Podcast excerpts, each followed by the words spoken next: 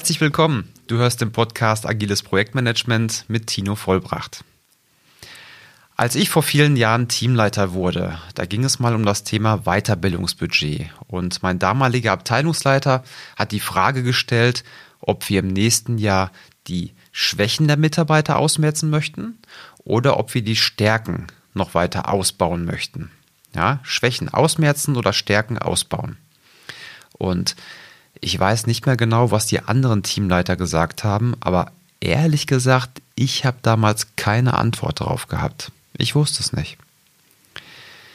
Ich habe dann mal aus Spaß in meinem Bekannten- und Freundeskreis nachgefragt und fast alle haben gesagt, sie würden das Geld und die Zeit da rein investieren, die Schwächen kleiner zu machen.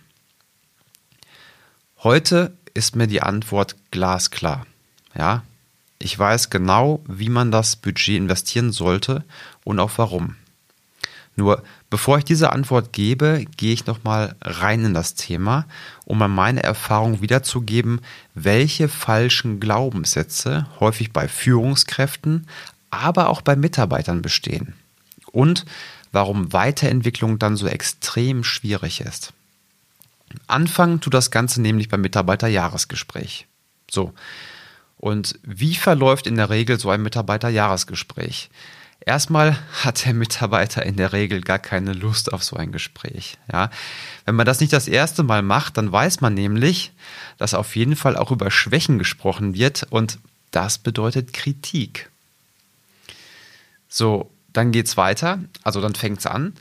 Der Mitarbeiter erzählt zuerst mal, was er gemacht hat seit dem letzten Gespräch. Das ist dann meistens ein Jahr oder ein halbes Jahr her und die Führungskraft, die hört erstmal zu. Dann ist der nächste Punkt, dass der Mitarbeiter erzählen soll, was ihm gut gelungen ist und darauf dann, daraufhin dann, was ihm nicht so gut gelungen ist. Also Selbstreflexion. Und daraufhin folgt dann eine Fremdeinschätzung der Führungskraft. Ja, wieder das Gleiche. Also was ist dem Mitarbeiter gut gelungen und was ist dem Mitarbeiter nicht so gut gelungen. Und das Ganze aus Sicht der Führungskraft.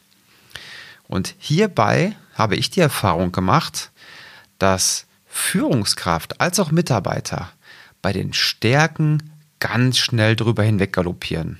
Ja, und sich dann auf die Schwächen fokussieren. Darauf wird dann Zeit verbraten. Ja, man sitzt ja schließlich zusammen, weil man das Ziel hat, Dinge zu verbessern, oder? Aber warum ist das so? Warum ist das so? Warum hoppeln viele über die Stärken ganz schnell rüber und bei den Schwächen beginnt das eigentliche Gespräch? Zum einen, weil viele Mitarbeiter in Bezug auf ihre Stärken die völlig falschen Glaubenssätze haben. Das fängt an mit, ja, mein Chef, der wird schon mitkriegen, dass ich super Arbeit mache und dass ich im Projekt gelobt werde und auch, dass ich über meine normale Arbeitszeit hinaus noch was für die Firma mache. Das wird er schon wissen.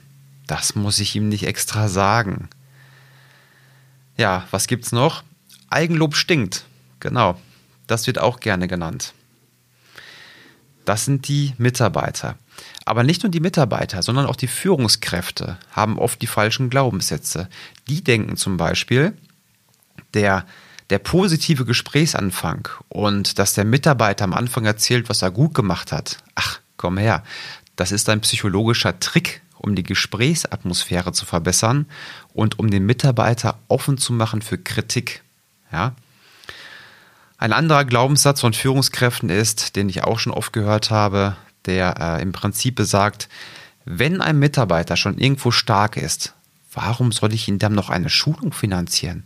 Hey, wenn er Experte in einem Thema ist und wir zahlen ihm auch ein Expertengehalt, dann ist das doch rausgeschmissenes Geld. Dann soll der doch lieber Schulung machen für andere. Es ist doch viel logischer, da rein zu investieren, wo Probleme auftreten und diese Probleme zukünftig zu vermeiden. Oder etwa nicht? Es ist bestimmt schon 15 Jahre her, aber auch ich habe damals alle vier falschen Glaubenssätze vertreten. Ich zähle die jetzt nochmal auf. Erstens. Mein Chef wird schon mitbekommen, dass ich super Arbeit mache. Nee, entweder hat dein Chef so um die sieben Mitarbeiter und dann hat er noch andere fachliche Themen oder der ist im Projekt eingespannt. Der kriegt das nicht mit. Oder der hat keine fachlichen Themen, dann hat er so um die 50 Mitarbeiter, dann bekommt das aber auch nicht mit. Du musst ihm das schon sagen. Der zweite Glaubenssatz. Eigenlob stinkt. Wenn dein Chef deine Stärken nicht kennt, wie soll er dann erkennen können, dass du bereit bist für den nächsten Karrieresprung oder für das nächstgrößere Projekt? Stärken und Schwächen sind aus meiner Sicht die Basis zur Beurteilung, wo Mitarbeiter in Zukunft eingesetzt werden. Ja, ich würde weniger gucken, wo die Projekte erfolgreich gelaufen sind. Ja, natürlich, das ist auch sehr wichtig. Aber noch wichtiger ist es zu erkennen, wo liegen die Stärken, wo liegen die Schwächen von dem Mitarbeiter. Der dritte Glaubenssatz. Das Positive am Anfang des Gesprächs von dem Mitarbeiterjahresgespräch, das ist nur der Gesprächsöffner. Jo, ist er auch. Aber vor allem sind die Stärken eines Mitarbeiters die Basis für sein Selbstwertgefühl. Nochmal, die Stärken eines Mitarbeiters ja, bilden die Basis für sein Selbstwertgefühl. Deswegen entscheidet er sich jeden Tag wieder zur Arbeit zu gehen und das auch noch bei diesem Arbeitgeber. Naja, sofern sein Chef ihn nicht demotiviert. Und, und Aufgaben beispielsweise, bei denen er stark ist, die werden natürlich auch nicht verschoben, ja, die sogenannte Prokrastination, sondern die werden sofort angegangen und das vielleicht auch noch mit Spaß. Also von daher, aus meiner Sicht ist das essentiell, dass eine Führungskraft die Stärken des Mitarbeiters kennt. Und sie sollte Mitarbeiter auch ermutigen, diese nennen zu können im Gespräch. Der vierte falsche Glaubenssatz ist, Stärken sind selbstverständlich. Stärken muss man nicht fördern, sondern Schwächen beheben. Denken wir diesen vierten Glaubenssatz mal bis zum Ende. Das bedeutet, dass wir uns im Mitarbeiterjahresgespräch auf die Schwächen konzentrieren und dann schauen wir, wie wir diese beheben können. Also der Mitarbeiter. Und dann werden Weiterentwicklungsmaßnahmen beschlossen, wie zum Beispiel, er soll Tätigkeiten durchführen, verstärkt durchführen, bei denen er nicht gut ist, um zum Beispiel mehr Routine zu bekommen. Er soll Seminare machen. Naja, was auch immer. Nur, wie weit wird er überhaupt mit dieser Weiterentwicklung kommen? Meine Antwort, maximal Durchschnitt. Er wird niemals Spitzenleistung auf dieser Ebene bringen. Nur, Leistung auf Durchschnittsniveau bringt heutzutage kein Unternehmen weiter. Dafür ist die Konkurrenz da draußen viel zu stark geworden. Und damit wir uns am Markt durchsetzen können, brauchen wir Spitzenleistungen. Das Ganze hat noch eine weitere Auswirkung, eine negative Auswirkung.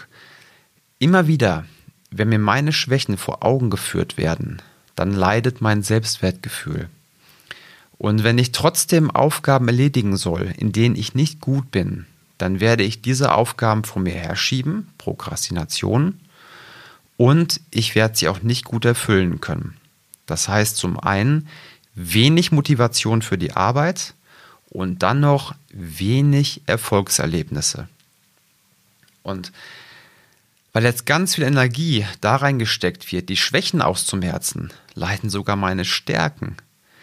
Und wenn das Selbstwertgefühl weiter und weiter sinkt, dann traut man sich später auch nicht mehr die Aufgaben zu, bei denen man sogar mal stark war. So, und was passiert jetzt, wenn ich die Stärken stärke? Gehen wir mal da rein. Das erste ist wohl hohe Motivation. Das heißt, auch wenn die Arbeit anstrengend ist, macht sie Spaß. Das zweite, es werden überdurchschnittliche Arbeitsergebnisse erzielt. Ja, und dadurch können doch Kunden beeindruckt werden. Und durch dieses Beeindrucken von Kunden, da bekommt man doch tolles Feedback, was dann wiederum zur Stärkung des Selbstwertgefühls führt. Und wenn Mitarbeiter bei der Arbeit ihr Selbstwertgefühl steigern können, dann bleiben die wahrscheinlich auch länger im Unternehmen. So, ein vorläufiges Fazit von mir wäre also, ein Mitarbeiter, der Höchstleistungen in einem bestimmten Bereich erzielt, der ist wesentlich wertvoller für ein Unternehmen als jemand, der überall nur durchschnittlich gut ist. Aber heißt das jetzt, dass Mitarbeiter nur noch das machen sollen, was sie auch gerne möchten? Nein, natürlich nicht, aber das Verhältnis ist entscheidend. Jeder Mitarbeiter, Jeder Mitarbeiter wird auch Aufgaben erledigen müssen, auf die er keinen Bock hat. Das geht mir genauso. Nur diese Aufgaben sollten einen möglichst kleinen Teil einnehmen. Und der Großteil der Aufgaben eines Mitarbeiters sollte da sein, wo auch seine Stärken sind. So, und jetzt ist die Frage, wie kommt man denn zu einer Führungsweise, welche die Stärken betont? Dazu braucht es aus meiner Sicht drei Schritte. Der erste Schritt ist Stärken kennen. Als Projektleiter, als Scrum Master, als Führungskraft musst du aus meiner Sicht die Stärken deiner Leute kennen. Das ist essentiell für den Erfolg. Und kennen reicht aus meiner Erfahrung nicht aus, weil man Stärken wieder schnell vergisst.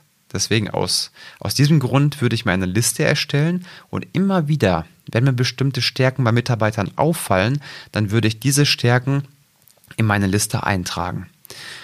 Und hierbei geht es weniger darum zu erkennen, was erreicht wurde, sondern eher, welche Stärke bei dieser Tätigkeit bewiesen wurde.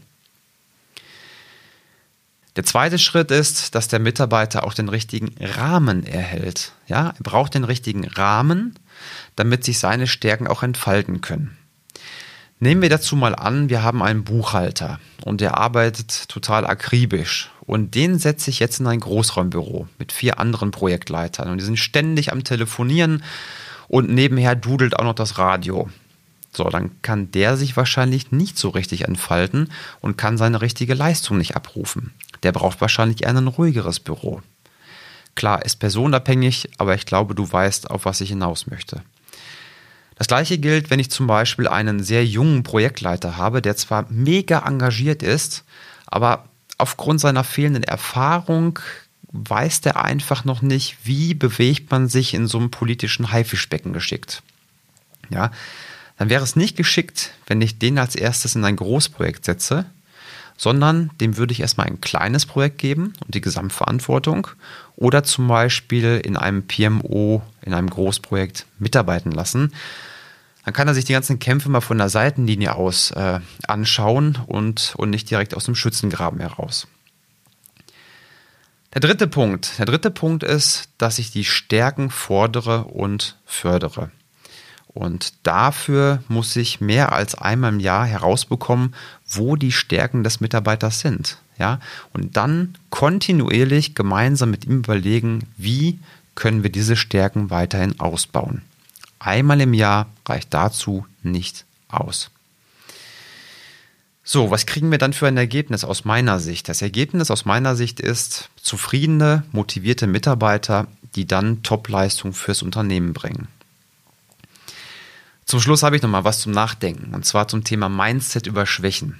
Und zwar hinter jeder Schwäche steckt auch eine Stärke. Hinter jeder Schwäche steckt auch eine Stärke. Ich mache mal ein Beispiel. Ähm, jemand sagt zum Beispiel, er hätte einen Hang zum Perfektionismus. Ja, ist klar. Die Person ist dadurch wesentlich langsamer als andere Mitarbeiter und wenn die abliefern muss, dann gerät die schnell unter Druck bei Deadlines.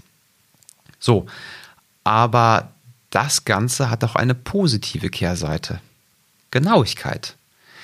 Genauigkeit. Setzt doch die Person dann da ein, wo zum Beispiel Programmierung, wo Anforderungsreviews, wo Konfigurationsarbeiten gebraucht werden, ja, oder auch da, wo ein kleiner Fehler einen richtig großen Schaden nach sich ziehen kann. Man kann also auch sagen, dass eine Schwäche gleichzeitig eine übertriebene Stärke ist. So, ich hoffe, ich konnte ein bisschen Klarheit in dieses Thema bringen und warum ich heute dafür bin, Stärken zu fördern und die Schwächen nur so weit anzugehen, dass man mit ihnen auch gut auskommen kann. Wenn dir das einen gewissen Wert gebracht hat und du sagst, jo, ich würde mir noch gern weitere Folgen wünschen zum Thema Agilität, Projektmanagement, Führung, Methodenwissen und wie man das alles zusammenbringt, dann würde ich mich sehr freuen, wenn du mir eine Bewertung bei iTunes hinterlassen würdest. Der Link dazu befindet sich in den Show Notes. Also, mein Tipp ist, schreib dir deine Stärken oder die deiner Mitarbeiter fortlaufend auf. Und du wirst sehen, wie mächtig dieses kleine Werkzeug ist. In diesem Sinne, alles Gute, und bis zur nächsten Folge.